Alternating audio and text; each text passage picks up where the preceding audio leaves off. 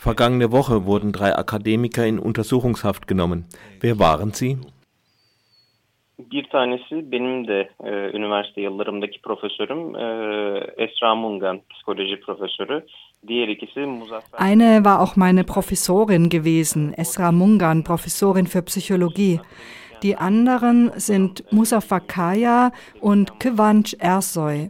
Zusammen mit diesen drei Akademikern gibt es eine Gruppe von 1128 Akademikern, Akademikerinnen für den Frieden.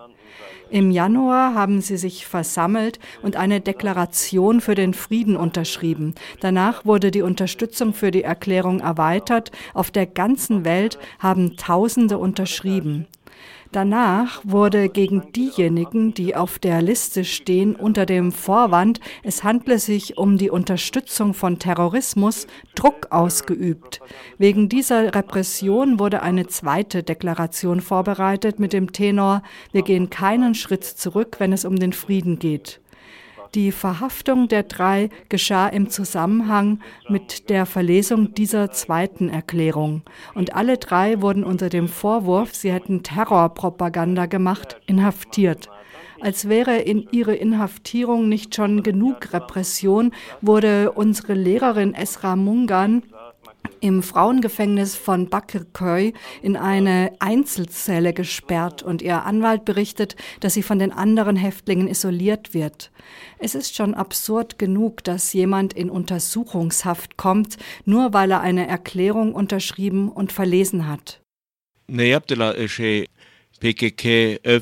Was haben Sie denn gemacht? Haben Sie die PKK gepriesen? Warum war diese Erklärung so gefährlich? Bu bildirinin e, hükümet açısından e, tehlikeli görünebilecek kısmı değil. Was aus der Sicht der Regierung so gefährlich gewesen sein kann, war, dass Leute für den Frieden in Bewegung gekommen sind. Nicht nur Akademiker, auch Fußballspieler, die für den Frieden schreiben, können solche Repression erfahren. Die türkische Fußballföderation hat eine Strafe gegen einen Fußballspieler verhängt, weil er sich für den Frieden eingesetzt hat. Er wurde für einige Spiele gesperrt. Aber Akademiker, Sportler, Sportlerinnen, Journalistinnen, die irgendeinen Aufruf für die Regierung unterschreiben, werden natürlich nicht bestraft. Was entscheidend ist, ist, dass die Erklärung als Terrorismus gewertet wird.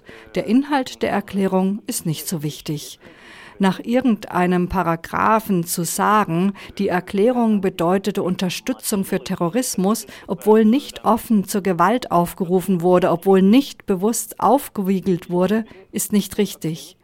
Eine Erklärung muss im Rahmen der akademischen Freiheit und der Freiheit, seine Überzeugungen zu erklären, gesehen werden. Selbst wenn sie nichts von dem, was in der Erklärung geschrieben wurde, unterstützen, muss doch jeder eine Erklärung für die Tausende von geschätzten Akademikerinnen und Akademikern in der Türkei zusammengekommen sind, doch einfach ertragen. Das heißt, wenn Sie auch keinen einzigen Punkt unterstützen, wenn Sie kein Wort akzeptieren, kann die Unterschrift unter diese Erklärung doch keine Straftat sein. Şimdi Cumhurbaşkanı e, çok sert de e, akademisyenlere karşı çıkmış. Nun hat der Präsident die Akademikerinnen und Akademiker sehr scharf kritisiert. Als eine Art Echo darauf ist der Vizerektor der Sabahattin Saim Universität aufgetreten und hat gesagt, die Akademiker seien die gefährlichste Gruppe. Es sei besser, ohne Ausbildung zu bleiben. Das hat er im Fernsehen gesagt. Kannst du noch etwas dazu sagen, zu diesem Anti-Intellektualismus? O çok ironik bir durumdu. Yani açıkçası hem bir üniversitenin rektör yardımcısı olup hem e, aynı zamanda anti entelektüel görünmek e, çok tutarsız görünüyordu başlangıçta. E, fakat dün itibariyle kendisi istifa ettiğini duyurdu. Yani görevinden ayrıldı şu an.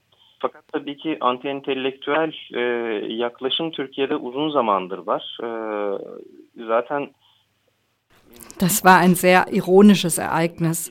Einerseits ist er der Vize Vizerektor einer Universität, andererseits macht er auf einen Anti-Intellektuellen. Das entbehrt ganz der Logik. Aber gestern ist er dann selbst als Vizedirektor zurückgetreten. Aber dieses anti-intellektuelle Herangehen gibt es in der Türkei schon länger.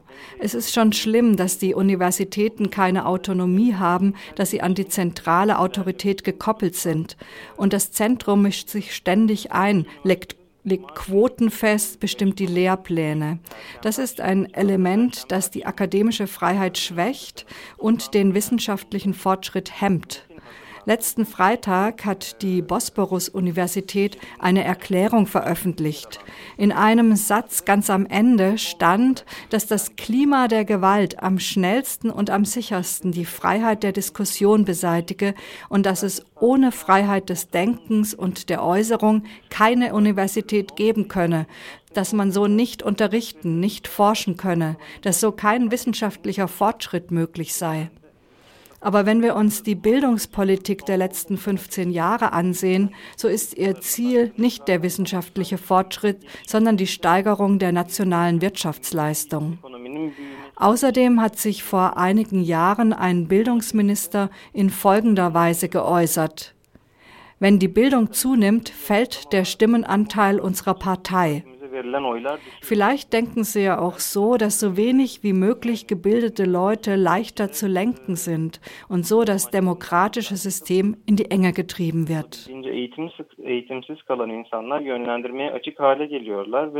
demokratik sistemin işlemesi sekteye uğruyor.